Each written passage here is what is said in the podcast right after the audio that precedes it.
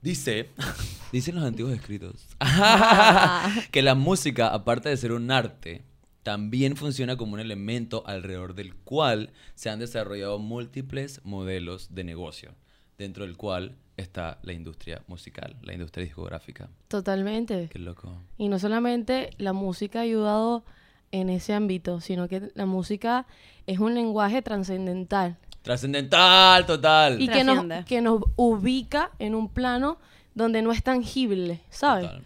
Y eso es lo que es el humano en, en espíritu, en esencia.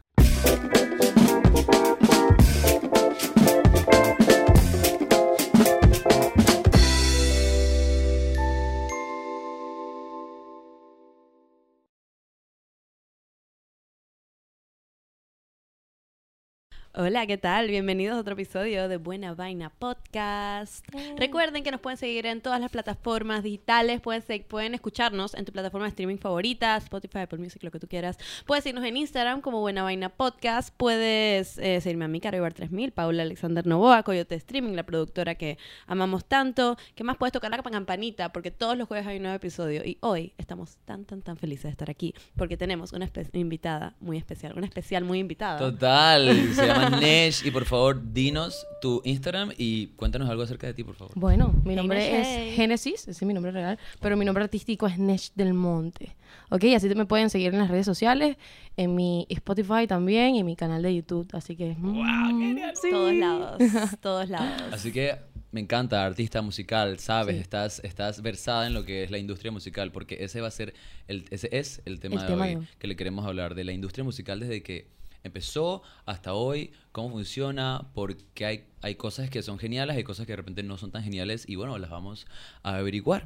Vamos a empezar desde el principio. Ok. Yo siento que hay como seis etapas de lo que es la evolución de la industria musica- musical. Empezamos con el nacimiento de la industria musical. Porque, ¿qué pasa? Que al principio, súper interesante, solo funcionaba alrededor de notas escritas, o sea, de lo que se llama partituras. Sabemos todos lo que son partituras, donde escribes esas notitas que te dicen cómo suenan las cosas. Me encanta Entonces, que llamas a las, a las partituras notitas. son notitas. o sea, son escritos. Y estas partituras, pues, para escuchar la música tenías que o tener un instrumento para tocarlas o tenías que ir a un concierto en vivo. O sea, Total. tú te imaginas un momento en la vida donde tú no te puedas poner unos audífonos y escuchar música, ¿no? Totalmente, porque en ese momento la música era artesanal. Entonces recuerda que eh, la esencia del arte es ese contacto humano en vivo. Entonces desarrollar eso y ese fogueo con la gente es lo que hacía que de alguna forma la música o el arte tenga la posición que tiene ahora mismo en la sociedad, ¿no? Como, como de alguna manera apartar un poco el ciclo de lo que es el sistema y, ¿sabes? Tener este espacio recreativo y de entretenimiento. Solo digo también, música. por eso es que hoy en día, aun cuando ya tenemos todas estas plataformas y eso que, eh, bueno, vamos a llegar ahora a eso, pero por eso es que siguen habiendo presentaciones en vivo. Man, eso Total. es literal lo que iba a O decir. sea, Dije, por eso es que los Nunca va a morir. tienen que seguir Exacto. yendo de tour y yendo a tener No, y no- conciertos y presentándose en persona y dándoles de su energía al público para que, porque no solo estás escuchando una canción por escuchar una canción, escuchar una lírica por escuchar una lírica, estás sintiendo la energía del artista que te está brindando y entendiendo a lo que se refiere Exactamente. con lo que lo que lo que escuchas. Con lo Eso que mismo iba a decir, que por eso siento que hasta el día de hoy, aun cuando te puedes poner tu música, tus audífonos, todo, igual lo más, más emocionante es estar ahí. Totalmente. Sudor, sa- todo nada parado. como la música en vivo. No hay nada como no hay la nada como un concierto. Ajá. Exactamente, no hay nada como un concierto. Total. Entonces, interesante que así fue como empezó. Creo que luego, supuestamente, uno de los primeros, o sea, o el primero fue la pianola, o el piano mecánico, que es como este piano que tenía como un cilindro en el centro, donde, donde las partituras o algo así se representaba a través de, de no sé si eran como unos, unos pinchitos, una cosa así. Ajá, que hacía que entonces el piano se tocara solo. Y ese Oh fue como God. la primera guía. Dije, wow, música que no necesita un humano para estar tocándola, ¿no? Claro, o sea, como en esto es muy Wild Fue en West, mil- como en- 1890. Sí, esto es muy como que el viejo este, cuando tenías como el, el, el bar, ¿cómo se llaman los bares del viejo este? Las cantinas. Las cantinas. Y que había el piano, piano que se tocaba. Y la gente, wow, wow. Amazing. Total, es que imagínate estar en un momento y que de la nada eso pase. Me estoy muriendo. Así es. Ya ahí entonces ya se pudieron escuchar ciertas grabaciones y luego vino el gramófano, se llama, que es como que creo que el, dije la primera, como el, el bebé de lo que es el Tocadiscos. El tocadiscos. El fon- fonógrafo vino después de eso. Creo, o sea, el gramófono fue el primero que fue también en 1890. Y ya luego de ahí se comenzaron a poder escuchar grabaciones, etcétera, etcétera. Ya luego en los años 20 vino la radio.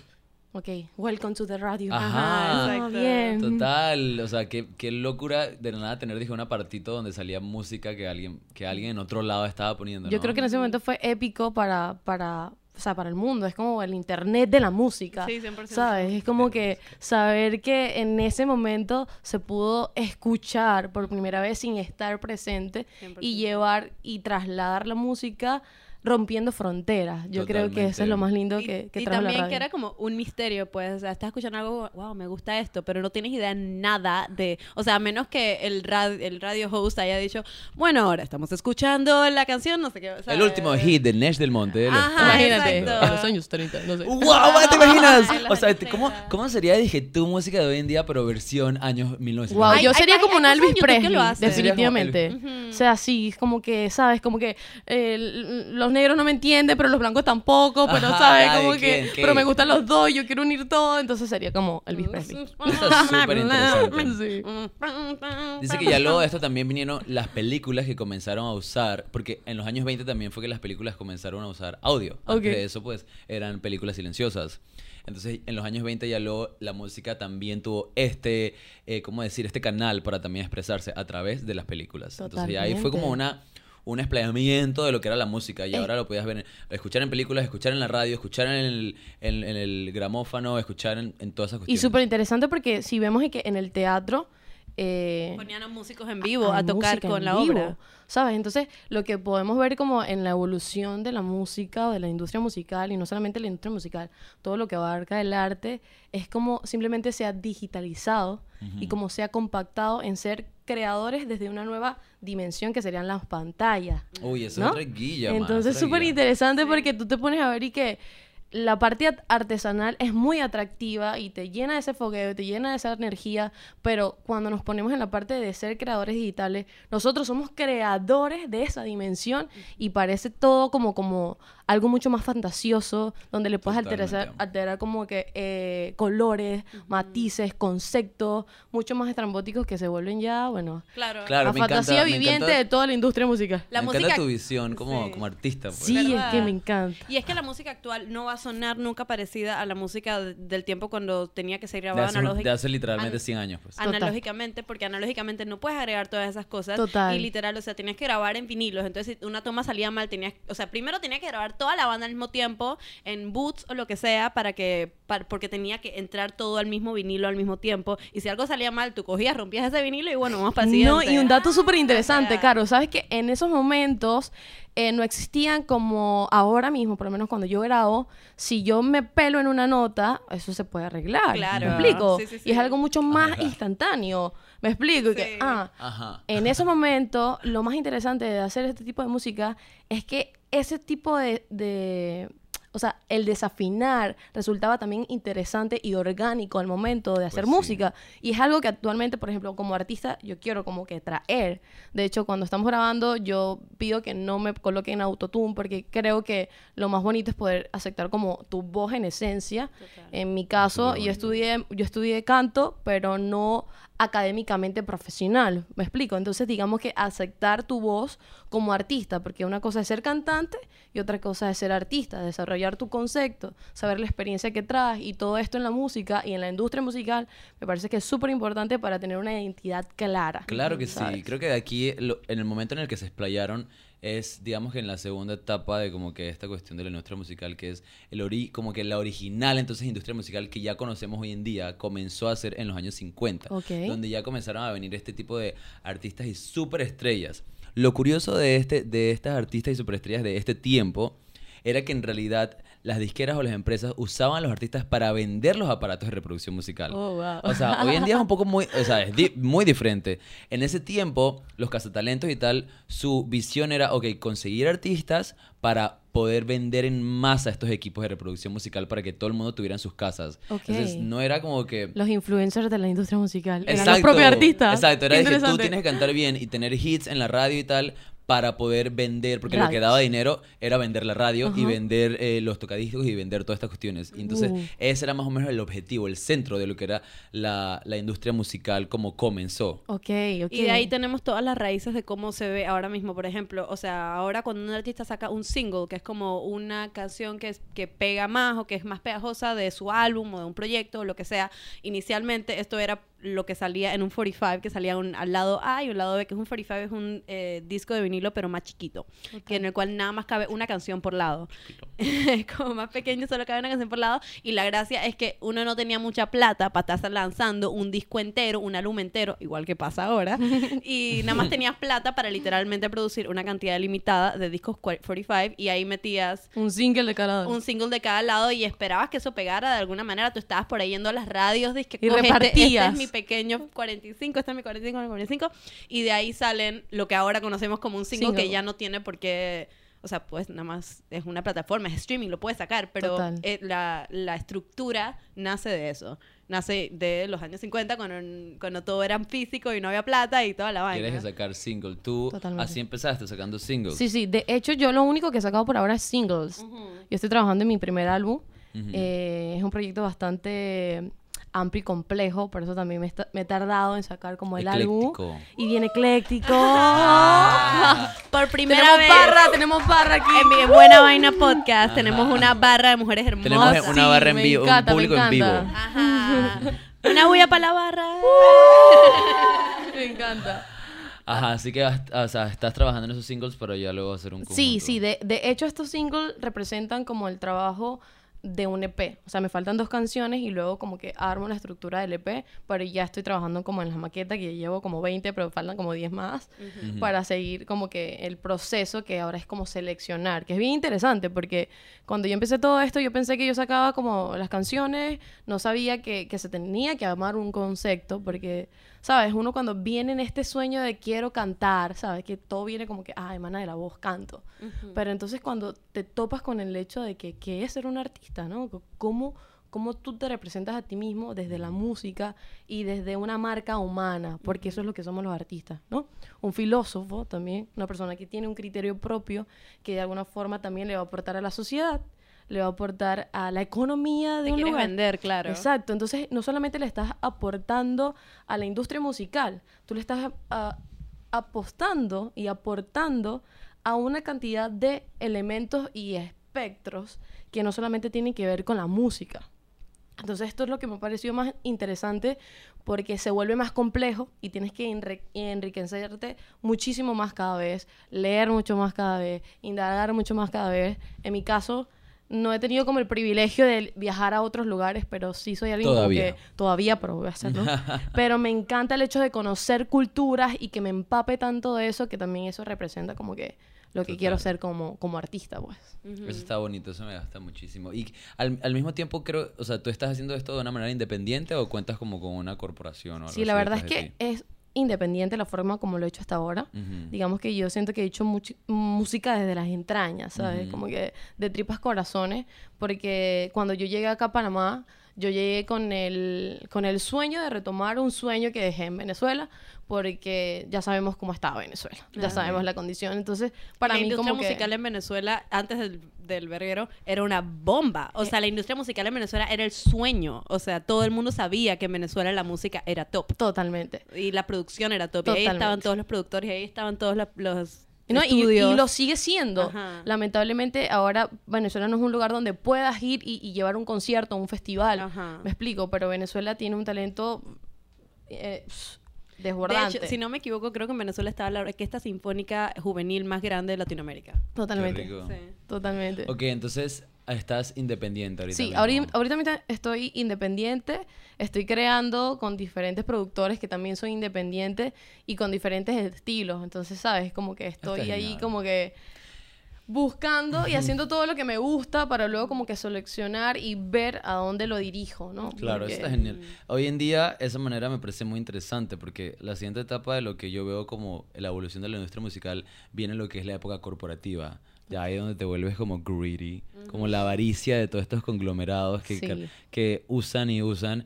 Pero dice que gracias al aumento de la difusión a través de la radio, el cine y las tiendas de, de discos y de, de vinilos, pues, eh, la cuestión se puso mucho más lucrativa. Y entonces llegaron los CDs. O sea, los CDs que hoy en día... Amo. Que yo no sé si en algún momento los CDs se van, van a regresar así como vintage, así como los vinilos regresaron y en algún momento los CDs también van a ser vintage y van a ser super cool. No lo sé. Güey, pero también, ser. también estuvo el intermedio de los cassettes. También estuvo entre los vinilos y los sí, Pero, ajá, llegaron los CDs, lo cual hizo que todo fuera mucho más caro porque no sé si, o sea, de repente no sé cómo es el funcionamiento de crear un cassette, pero en ese momento crear un CD era como súper complicado. O sea, meter la cuestión era muy, muy caro. Pero debido a la producción en masa de los CDs, pues se volvió un poco más, ba- muchísimo más barato hacerlo. Se crearon fábricas. Ajá, y se crearon fábricas. Pero ¿qué pasa? Cuando salieron los CDs, las disqueras comenzaron a vender estas vainas a un precio súper elevado por lo difícil que era hacerlos. Y luego cuando se hicieron en masa y que se volvieron muchísimo más barato hacerlos, las disqueras siguieron cobrando lo mismo. O sea, no le bajaron el precio, aun cuando ahora a ellos les costaba mucho menos. Súper interesante Entonces, eso. volverse más barato de hacer, sí, pero las disqueras mantuvieron cobrando lo mismo sin pagarle más a los artistas de Fíjate que eso no pasa solamente en la industria musical, en la moda también pasa eso. Se vuelve más barato todo, pero, pero nadie gana más, solo, solo la misma corporación. Entonces, ¿qué pasa? Los artistas, o sea, aquí es donde salió este conglomerado burocrático, que donde el objetivo dejó de ser la música. El objetivo Totalmente. no era la música, o, o sea, más allá era la ganancia. Y luego entonces viene MTV. Ajá. Viene MTV Uh, Una en los bulla para 80s. MTV.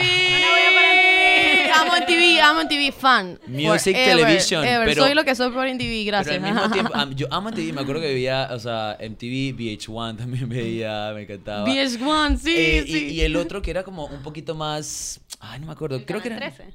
No, no, no. 23 más 23. ¿Cómo es el- la- más latino? VH1 no era el latino. No, HTV. HTV era el latino. No, Ah, VH1 me gustaba porque en VH1 era un poco más indie. Y, y era súper alternativo. Ajá, eso me no, encantaba. Ahí fue donde yo descubrí, descubrí a Joe Stone y a Faced y Ah. a Kate Bush y, y muchos artistas que, que de repente no salían mucho en MTV. Pero bueno, salió en MTV en los 80 y lo que pasó fue que esto fue un nuevo método para posicionar hits. Y, pero más ganancia para las disqueras. Sí. Que entonces todo se tiene su lado macabro. Los 10 La más pedidos.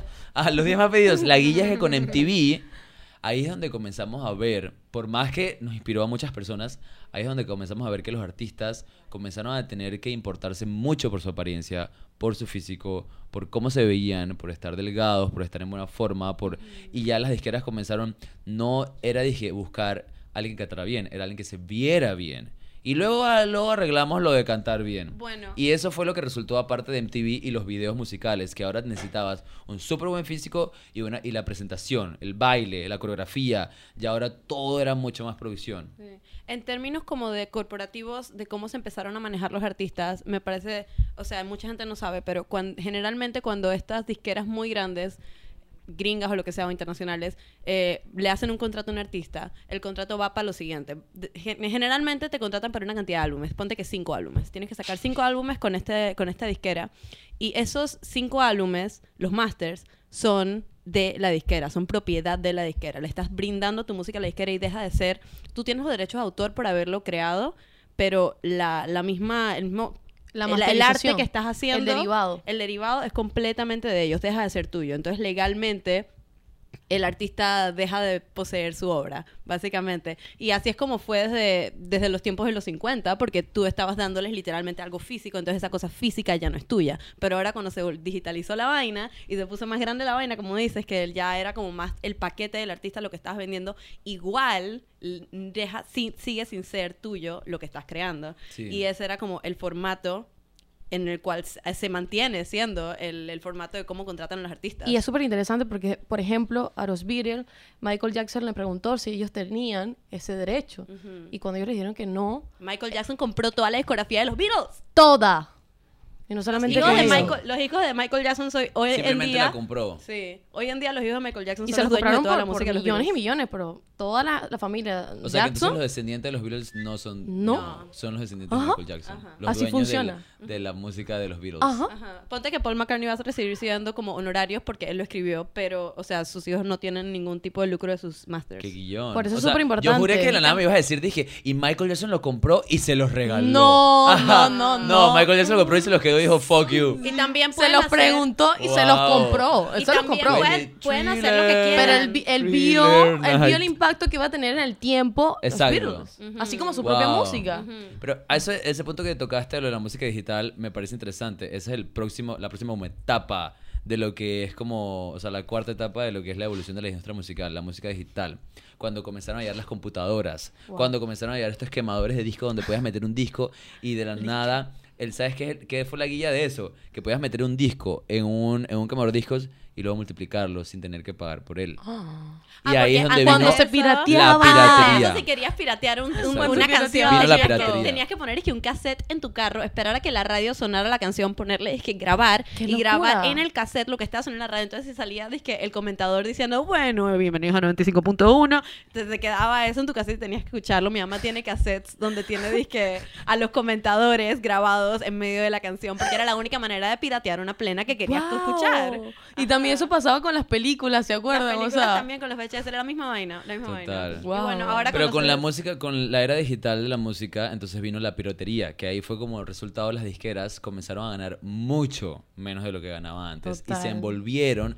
O sea, hubo como toda una época donde comenzaron a, tipo, se envolvieron en disputas legales, porque comenzaron a demandar a estas páginas que comenzaron a vender la, la, la, la música de pirateada, pero los manes no fueron suficientemente, hacer. los manes no fueron muy inteligentes, porque en vez de aprovecharse de eso o de ver cómo lo usaban a su beneficio, comenzaron a gastar mucho dinero en disputas legales para recuperar muy poco dinero y cerraban a estas empresas que, que pirateaban la música, pero al final siempre salían más.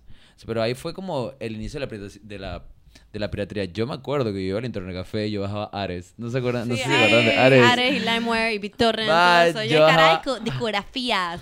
Enteras. Yo en el internet café me da risa porque a veces veo memes como de Caliuchi o algo así en un internet café y dije pirata. Y yo dije, sí, man, yo era ahí en el internet café, pirateando toda la música bajándolo y me acuerdo que luego regresaba y ya me lo habían eliminado y dije, wow, tengo que Yo creo que nosotros nuevo". vivimos lo- los mejores tiempos de la música, porque yo creo que nuestros papás o nuestros abuelos tenían que comprar la, la música, ¿sabes? Un poco más costosa. Claro, comprar, nosotros comprar. lo teníamos como más a disposición, por eso hemos- consumimos tanta música y por eso creo que también el artista de hoy en día es tan diverso, ¿sabes? Como que las propuestas musicales dentro de la industria también cada vez son mucho más alternativas o Así mucho más complejas, porque por lo menos tú ves a una Rosalía y que hace un álbum tan tan majestuoso como Motomami, donde mete el reggaetón y jazz, aunque Todo es incomprensible. un collage ella musical es magnífico. una visionaria. Total.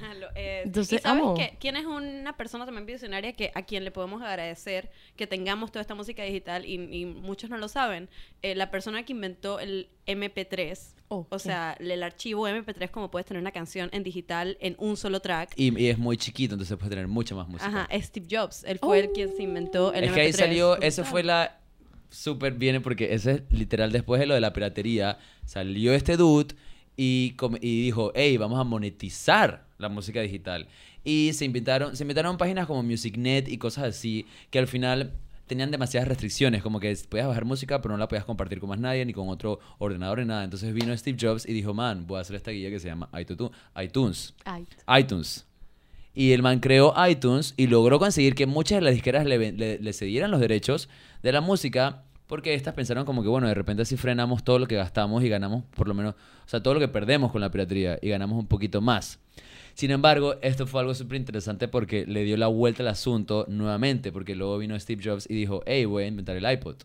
Puedes Donde meter puede- toda tu musiquita ahí, ¿Y qué fue lo que hizo con el iPod? Que entonces la música volvió a ser nuevamente como era antes. O sea, como que la música tiene que ser buena para vender iPod. Así como antes la música era buena para vender eh, los, los CDs, los, Los eh, cassettes. los cassettes, los tocadiscos, todo ajá. eso. O sea, ahora de nuevo era, ok, ahora el iPod está y la música tiene que ser buena porque lo principal es vender estos iPods, vender el iPod, vender el iPod. Entonces, así nuevamente fue interesante, ¿no? Que volvieron a vender aparatos reproductores como antes. Y súper interesante también que nosotros, a, a medida que vamos creciendo, no nos damos cuenta de esto, sino que nos vamos adaptando simplemente. Total. Yo me acuerdo que mi primer regalo y lo primero que le pedí a mi papá, tenía como dos, tres años, fue un Wallman, ¿sabes? Ah, luego le, Ay, pe- le wow. pedí un Discman, luego le pedí un MP3, luego un iPod. Yo Entonces, tenía un ¿sabes? CD player. Es una locura, como ¿Tú alguna vez, tú compras, alguna vez gastaron dinero en iTunes? ¿Compraron, dije, música Yo en sé, iTunes? yo sé que tú sí. No, yo sí, Yo man. sé que Paul, Paul se compraba las Adivina, No, yo adivina no. cuánto, o sea, yo me yo en un momento dije, dije, no sé, porque pensé, dije, voy a ser súper legal, voy a respetar, voy a dije, hacer mi buena obra y voy a comprar música. Adivina cuánto dinero me gasté No en sé, ¿y iTunes. qué es? 100 dólares. 50 Adivina tú. 50 dólares. 50, 100 dólares. Ajá. Me gasté 700 ¿Qué?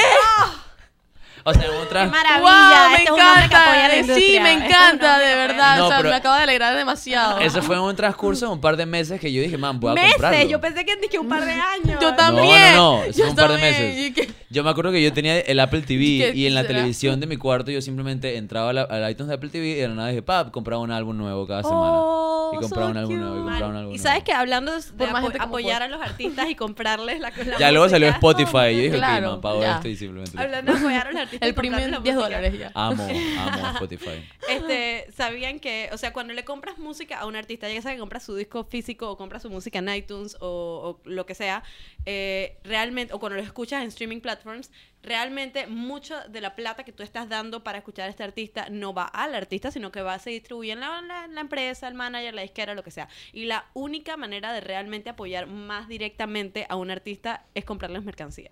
La Total. mercancía es la Su única merch. manera de literalmente le estás dando, o sea, lo que sea que haya costado la creación, pero aparte de eso, es toda la plata del artista. Entonces, Así que si la apoyar merch a ¿En qué artista. momento artistas va a independientes, compren la camisa, el sticker, la... merch del Monte, ya sabes. Por favor, por favor. Es que. ¿en qué momento vamos a llegar a ese, a ese momento, a ese punto? Porque, por ejemplo, la última etapa, supuestamente, de la evolución de la industria musical es la comunicación directa entre artista y fan. Que es donde ahí siento que entras tú muchísimo y todo lo que me has comunicado, que es debido a estas nuevas plataformas, todas estas cosas presentes que tenemos hoy en día, los artistas independientes, Totalmente. ahora pueden llegar eh, pueden llevar su música a un público sin necesidad de una disquera enorme, una corporación enorme que los represente. O sea, debido a que ahora hay entonces géneros musicales que antes quizás nunca hubieran llegado a los oídos de las masas. Totalmente. Porque una disquera hubiera dicho que no, no es suficientemente pop o no es, no es no sé qué, no sé qué. Y ya ahora no. Entonces ahora se ha ampliado esta música, estos géneros musicales, este nicho, y entonces ahí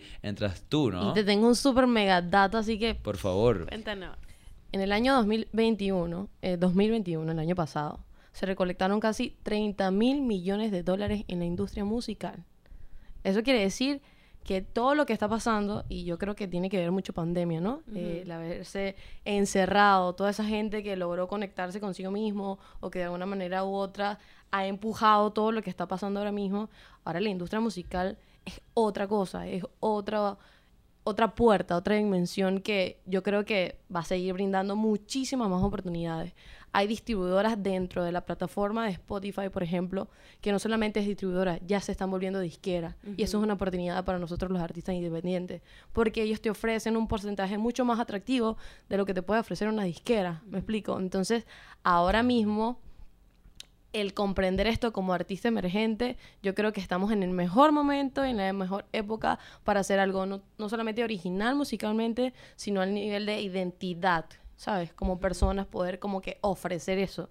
Como marca humana es bellísimo y me parece que, que eso haya pasado el año que pasado. Yo creo que este año va a ser mucho más loquísimo. Claro, Sí, solo vamos para adelante. Para mí, artistas como tú y, y todo ese tipo de artistas independientes, yo siento que son tan importantes porque nos dan otras caras, Total. otras facetas y así también hasta los chiquitos, pues, que escuchan música o lo que sea, o gente que de repente, por alguna razón, todavía no ha logrado encontrarse en la vida lo suficiente o no ha tenido la oportunidad. Y la música como la tuya o de otros artistas así, de ese estilo eh, o en esa línea, pues les dan como que la oportunidad de imaginarse también de otras maneras o de expresarse también. Y yo creo que es bastante maneras. importante, muy, muy importante, que uno pueda conocerse. Y cuando hablo de conocerse también, que conozcas como esa parte de ti que son como tus sombras, o esa parte de ti que son incómodas o raras o feas, y que las aceptes. Porque en la música es muy importante que tú vayas con esto. Y no solamente en la música, en el arte en sí. Y yo creo que esto es una enseñanza no solamente en el arte y en la música, en la vida. ¿Sabes? Cuando un artista se para en una identidad franca, honesta, está inspirando a personas a que puedan ser francas y honestas consigo mismas. Así ¿Me es. explico? Entonces, en una sociedad donde nos ha enseñado todo momento, pertenece, pertenece, todos somos cool, entonces yo quiero ser como el otro, ¿me explico? Yo quiero que me acepten. Entonces, cuando te das cuenta de que tú tienes un rol de conocerte, tú te desligas de eso. Tienes la obligación de desligarte porque tienes que formar un criterio propio. Y de alguna forma se vuelve un poco contracorriente, pero no es contracorriente. Es algo auténtico que se va desarrollando orgánicamente y es un proceso muy largo. Y hay que estar dispuesto como artista de vivir este proceso. Y un ejemplo de eso, por ejemplo, es Bomba Estéreo. Ah, los amo. ¿Cuánto encanta. tiempo pasó Bomba Estéreo para Uf, ser reconocido? 15 amo. años. Mon Laferte. ¿Cuánto tiempo pasó Mon Laferte para ser reconocido? 15 años. Julieta Venega cuando ¡Ay, lanzó... Julieta! Julieta Venega cuando lanzó su éxito lento tenía 33 años.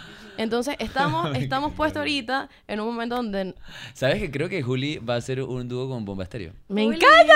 ¡Es Juli! Juli, nuestra amiga Amo Juli. a Julieta Una Venega. buena Juli. Escuché, Amo. escuché por ahí, porque lo que pasa es que mi, mi hermana es amiga de Liceo Mente, la cantante de Bomba Estéreo. Uh, Y, y, y bueno, como que había escuchado, estaba conversando con ella y de la nada escuché por ahí, le comenté y era como que, ah, maybe, no sé, va, sería genial, man. Es Yo brutal. amo Julieta Venegas. Sí, yo la amo, la amo. Y creo que también como Y Mente también son. Sí, como latinos tenemos como ese poder de tener como que tanta variedad. O sea, Y estamos yo- rompiéndola ahorita. Sí, yo amo a Spinetta, ¿no? ¿Sabes? Amo a una Nati Peluso. Mm, amo a un Nati Gustavo, Peluso.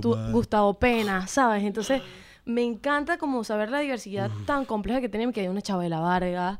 Y, ¿sabes? Tener tantos personajes que no solamente han sido música, sino personajes en la historia que, ha- que han trascendido. Y el fogaje de artista que hay, yo siento que tiene como un complemento muy enriquecedor de todo esto que ha pasado, ¿Y ¿sabes? sabes qué pasa con los artistas latinoamericanos también? Siento que por alguna razón, por la mezcla que tenemos, o sea, tanta mezcla que tenemos en Latinoamérica, siento que los artistas latinoamericanos se atreven a mezclar mucho más diferentes géneros musicales. Muchísimo. O sea, o por lo menos lo de, de habla hispana, por así decirlo. Pues tenemos como que, ma- o sea, tenemos artistas que, que le meten mu- muchos más diferentes. No son como que, ok, solo canto rock, solo canto pop, solo canto esto. No, o sea, por ejemplo, como Nati Peluso, pues. Totalmente. Que, que, o sea, tira merengue, tira rap, tira hip hop, Yo tira siento que electrónica, Nati, tira todo. Nati, Nati cree en ella, ¿sabes? Total. Porque yo he visto y he escuchado mucho críticas acerca de cómo ella puede ir a hacer un cover de Camilo Sesto y de repente hace una salsa y tal vez a la gente no le compagina eso. Pero sabes que yo he analizado y pensado dentro de, mí- dentro de mí y mi propuesta y digo, es que no pueden haber barreras. Si ya no hay barreras en el género, ¿sabes? Femenino, masculino, ¿qué somos? Somos todo. Entonces Somos al todo. final no nos podemos limitar simplemente a hacer algo. ¿Sabes? Y, los límites van en todo. Entonces, para crear, para ser creativos y para ser visionarios, porque ahorita estamos enfrentando como un cambio masivo en relaciones, en género, en música, en economía, en todos los aspectos que nos están rigiendo ahora mismo. Estamos revolucionando todo, nosotros como generación. Entonces, yo creo que personas como Nati Peluso, como Rosalía, están haciendo cosas. O sea, eso es el futuro. Y el Así futuro es. es ahora. Total, Claro, lo importante ya. como Ya. artista, lo importante como artista es que no te limites, no se limites porque al mismo tiempo así das el ejemplo a los demás de no Total, limitarse. No total. te limites y hey, apoyen a los artistas. Total. Apoyen, apoyemos, apoyemos de verdad que es algo que conscientemente tenemos que hacer. O sea, si ves un toque, si hay algo, si te gusta una canción, ve, escucha todo el álbum, investiga más acerca de los artistas, habla acerca de los artistas que te gustan. Totalmente. Apoyemos, no los limitemos y de verdad que muchísimas gracias Nech por acompañarnos hoy, Nech del Monte. Gracias por acompañarnos a hablar de la industria musical. Una artista hecha y derecha. Bien. Gracias, chicos. son lo máximo. Y les agradecemos a ustedes por su Aplauso a toda la gente que está aquí, el equipo de Buena Vaina Podcast. Gracias. Caro. Gracias, Pau. No hay de qué, un placer. Gracias a ustedes por vernos. Recuerden que nos pueden ver todos los jueves en YouTube. Pueden tocar la campanita que les recuerda todos los episodios de los jueves de Buena Vaina Podcast. Nos pueden seguir en Instagram como Buena Vaina Podcast. Pueden seguir a Caro Ibar 3000, Pablo Alexander Novoa, Nesh del Monte. A Coyote Streaming, que es la productora que es parte de este equipo. Y nada, gracias por estar con nosotros. Les mandamos todo el amor del Toda mundo. Que viva la música. Que, que viva la música, así es.